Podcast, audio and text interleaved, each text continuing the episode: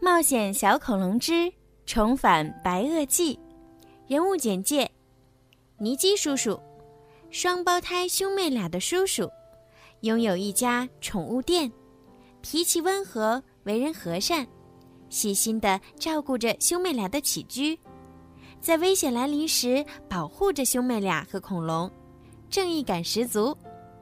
托比，双胞胎里的哥哥，喜欢恐龙。读了很多有关恐龙的书，是一名小小恐龙专家，聪明机灵，总能想到办法帮大家解围，在冒险过程中引导照顾大家，是个称职稳重的哥哥。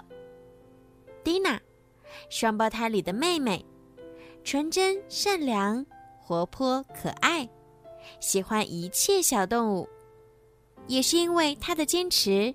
布朗提才能和他们生活在一起，在冒险中既耐心又细心，是大家最放心的后备军。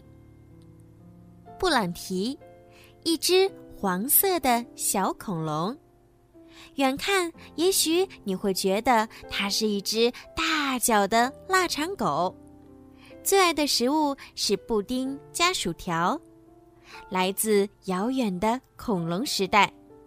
因为一次偶然，掉进冰洞里被冰封，再睁开眼，已经来到现代。他勇敢、善良、好奇心重，聪明伶俐，在危急时刻总是能够起到关键作用，是大家的活力素。福特斯，会飞的恐龙，和布朗提一起被冰封在洞里。最大的爱好就是睡觉和吃鱼，有着和庞大体型不符的憨厚可爱。看起来笨笨的他，却有一个关键性的隐藏技能，那就是穿越时空。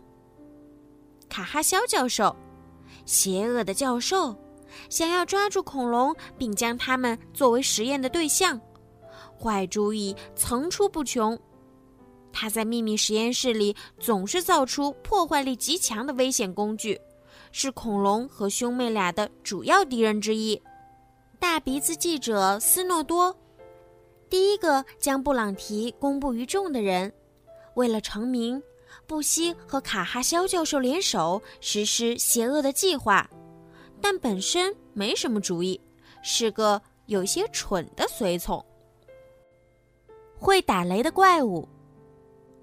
地面开始震动，托比和蒂娜摔倒在地上。布朗提回头朝岸上望去，吓得蹦了起来。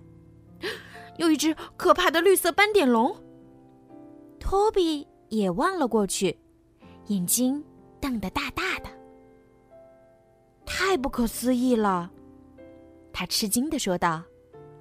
距离他们只有一百步远的地方，直挺挺的站着一只凶猛的怪物。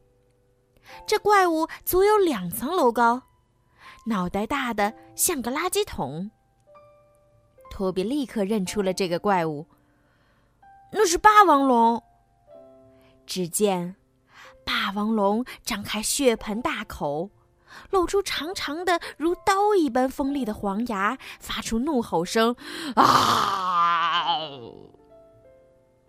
布朗提却想到了另一个名字，叫道：“这是一只会打雷的大怪兽。”因为他每走一步，都像天上在打雷一样，咚，咚，咚。路上所有能吃的东西都被他一扫而光。他好像饿了，蒂娜说道。恐怕我们要成为他的早餐了。托比发出嘶哑的声音。现在，托比、蒂娜和布朗提终于明白为什么长颈龙突然消失了。因为他看见了凶残的霸王龙，所以以最快的速度潜回了水里。那他们三个现在该怎么办呢？趁霸王龙离他们还有段距离，布朗提便先跑了出去。他挥舞着小爪子，冲向霸王龙。在高大凶猛的霸王龙的面前，他看起来就像个柠檬。快回来！托比和蒂娜大声喊道：“别吃我，我可难吃了，就像老蜗牛和苦果子。”布朗提警告霸王龙。霸王龙吃惊的看着这些小家伙们，托比他们三个必须赶紧离开，但是却无路可走。海里潜伏着长颈龙，岸上又有霸王龙。哐，哐，哐！他正慢慢的迈着大步朝他们走来，每走一步。都发出雷鸣般的轰响声，轰隆隆！面对美味的猎物，霸王龙高兴的伸出了巨大的舌头。布朗提吓得赶紧跑了回去，跳到托比的怀里。转眼间，霸王龙离托比他们就只剩下三十步的距离。